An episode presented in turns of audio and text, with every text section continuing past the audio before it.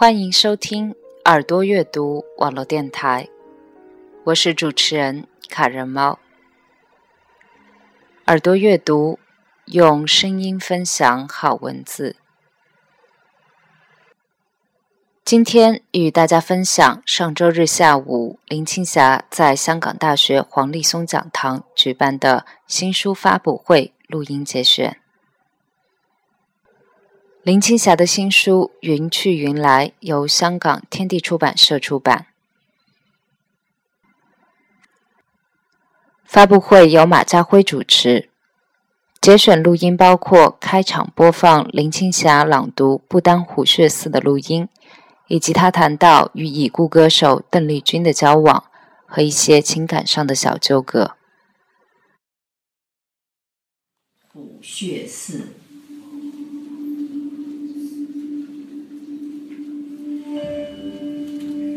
听人说，到了不丹，如果不去虎穴寺朝圣，等于没有到过不丹。虎穴寺建于一六九二年，坐落在帕罗山谷中三千英尺高的悬崖峭壁上，是不丹国内最神圣的佛教寺庙。传说，公元八世纪时。莲花生大师曾经骑虎飞过此地，并在一个洞穴中冥想修行三个月，征服了占据山头的山神鬼怪。这就是虎穴寺名称的由来。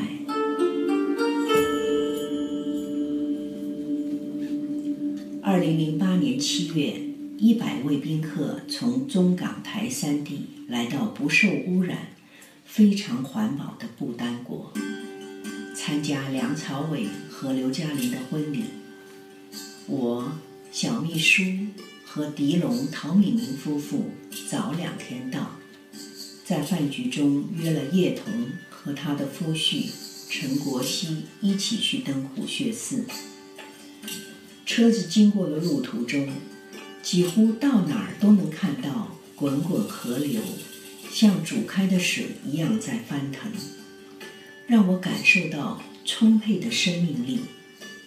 偶尔见到徒步于山间的居民，男的身穿垂到小腿的长袍，衣襟交叉叠起，领子和袖口雪白，腰上系着宽布带，黑色过膝长袜配超大码黑色皮鞋。女的穿着高腰及地长裙，上衣袖子长得像古装水袖，单纯的脸上看不见一个愁字。听说他们的生活并不富裕，快乐指数却是世界之冠。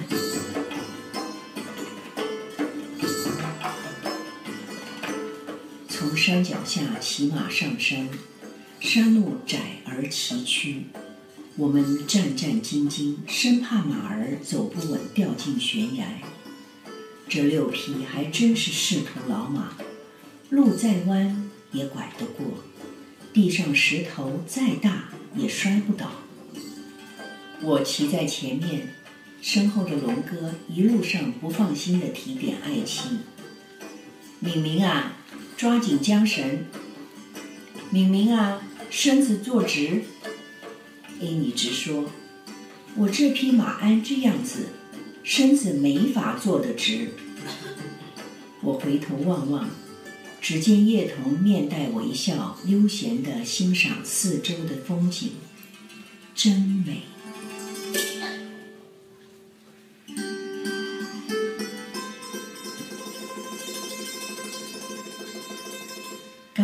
看见有六匹马，就抢先选定了自己的一匹。Amy 选了第二批，问叶童要哪匹，他笑着说：“我无所谓。”他态度这么平和，我却不懂得礼让，心中暗自惭愧。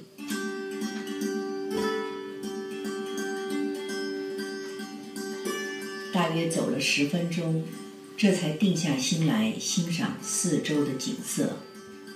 天空是这么样的沉蓝，山上青葱的绿树密密麻麻的，看起来就像是野菜花。山岚围绕着群山，空气清凉而甜美。彩蝶在周围飞舞，大自然里见不到一根电线。我们这些外来客仿佛置身于古代的桃花源。不知道骑了多久，好不容易骑到终点，还要再爬七百级楼梯才能到达寺庙。艾米让我们先走，她要留着力气下山，决定不爬了。我们爬的石梯有时往上，有时往下，经过瀑布，跨过溪水，终于到了虎穴寺。原来寺庙并不雄伟。一座座贴着崖壁而建，在这饶有仙气的境界，大家静静地上了虎穴寺。供着莲花生大师雕像的厅不大，信众们轮流上前膜拜，我们也一起虔诚地跪拜。经过了身心的洗礼，轻盈地步出寺庙，靠着栏杆往下望。远远地望见龙哥小小的身影正往回走，心想：我们那么困难地爬到了虎穴寺，他怎么不在此感受一下这里的氛围呢？原来他是放心不下他的爱妻，先回去陪他。我回想这一路走来的所见所闻，突然有所感悟。这不就是人生的历程吗？当你到达了目的地，到达了最高峰，总有下山的时候。上山的路再难走，但是这一路上的过程也是值得回味的。下山了，也开始下雨了。一下雨。土地泥泞不堪，就更难行走了。大家互相照应，小心慢走。扑通一声，小秘书还是滑了一大跤。他一身污泥，笑嘻嘻地说：“没关系，没关系，还好是我。”大家看他没什么大碍，也都开怀地笑了起来。雨下得更大了。简直是倾盆大雨，还好山腰有些亭子可以躲雨，大家坐在那儿等雨停。少年听雨歌楼上，红烛昏罗帐；壮年听雨客舟中，江阔云低，断雁。叫西风，而今听雨僧庐下，鬓已星星也。悲欢离合总无情，一任阶前，点滴到天明。龙哥在吟诗。对着雨景，对着大山，对着远处的虎穴寺，谁还舍得说话？我想，大家都在咀嚼龙哥诗里的意境。这是宋词讲节的听雨，这何尝不是我内心的写照？少年听雨。歌楼上，红烛昏罗帐。那些年在台湾拍戏，拍得火红火绿的。壮年听雨客舟中，江阔云低，断雁叫西风。而立之年，孤身在香港拍戏，一待就是十年。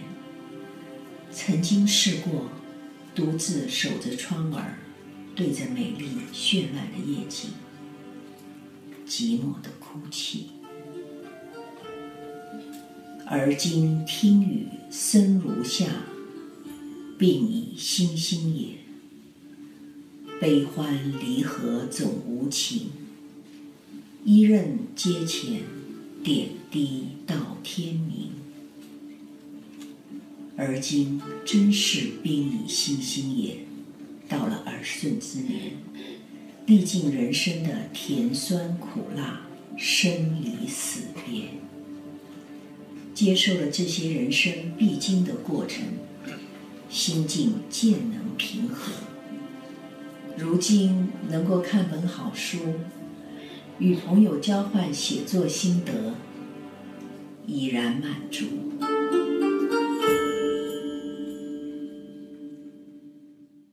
邓丽君是呃，我在她最后几年，我是在巴黎。跟他的相处过一段时间，那么我们两位，我们两个都对大家互互相欣赏。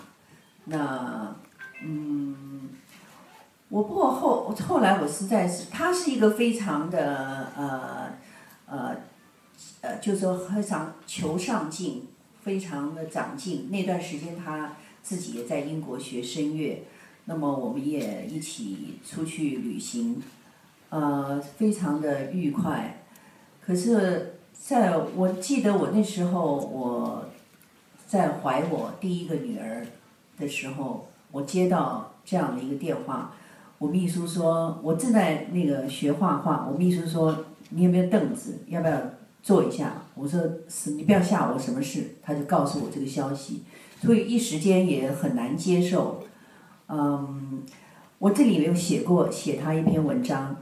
呃，就是因为他们家人要请他，要帮他写，帮他出一本书，想请我写序。呃，我一直不知道怎么写，怎么样来写他呢？我跟他交往其实也是后几年，最后几年，呃，一直不知道怎么写。后来我看一本书《唐诗三百首》，里面有一篇诗是讲杜甫。杜甫梦李白的那篇，那我就在想，哎呀，我实在我很多次，我梦到他很多次，梦里面，其实我梦里面我都是觉得，哎，不是说人家说你走了吗？哦，原来你没走，啊，人家都不知道，只有我知道，就是我有一个这种感觉，然后我跟家人到南非去度假。有一天晚上，大家都睡了，我从窗口望出去，就看到月亮朦朦胧胧，橙黄色的月亮，我就很自然的就唱那首《月亮代表我的心》，然后当天晚上我就把这篇文章写出来了。是，这篇文章哈，在书里面还有一个照片，里面呢，除了青霞刚说的呢，还有一段你说，其实你跟他交往不算深嘛哈，可是他很神秘。然后呢？如果他不想被打你是找不到他的。对。然后下来，你记得你写什么吗？他们互相欣赏的程度到怎么样了？你知道吗？女同胞们听着好。呃，林青霞说：“我对她欣赏的程度是，假如我的男朋友移情别恋，如果对象是他了，我绝不介意。”这个有根据的，我不是乱讲的，我不是乱讲。他真的有跟我的男朋友出去过吗？啊？没。是啊，我也不介，我也不介意啊。呃，讲一下细节，我不要。呃，对，那好，你要讲，你要听我当然要要，我们要听啊。啊，没有，我可以讲，没问题啊。可是你不要只讲你介不介意，I don't care，OK？讲个细节，他约你男朋友出去啊？好了，来来来。话说当年，我在台湾拍一部戏叫《白蛇传》，男主角是秦祥林。那时候呢，他在，其实他在想追求我啦，他想追求我，我还没答应。那那。